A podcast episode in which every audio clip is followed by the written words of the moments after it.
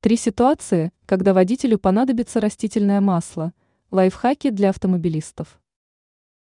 Многие бывалые водители не зря держат в салоне автомобиля бутылку с растительным маслом. Этот продукт приходится весьма кстати во многих ситуациях. Так, вязкую жидкость можно использовать для протирания различных поверхностей в машине.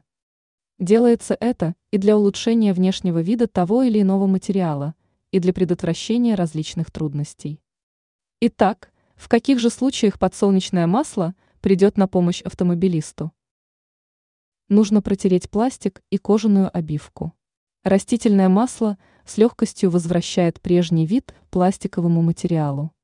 Достаточно протереть переднюю панель куском ткани, пропитанным вязкой жидкостью, и поверхность вновь станет блестящей.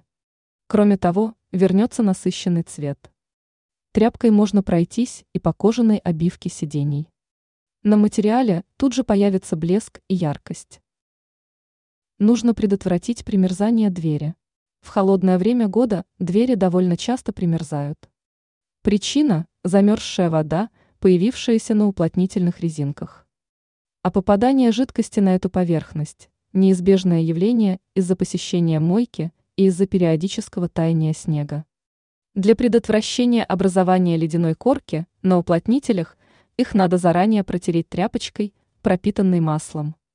Далее по материалу надо пройтись бумажной салфеткой.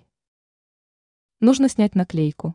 Часто водители сталкиваются с необходимостью удалить наклейки на лобовом или на заднем стекле. К сожалению, снятие ярлычка редко оказывается беспроблемным. Чаще всего на стеклянной поверхности остаются кусочки бумаги и немного клея.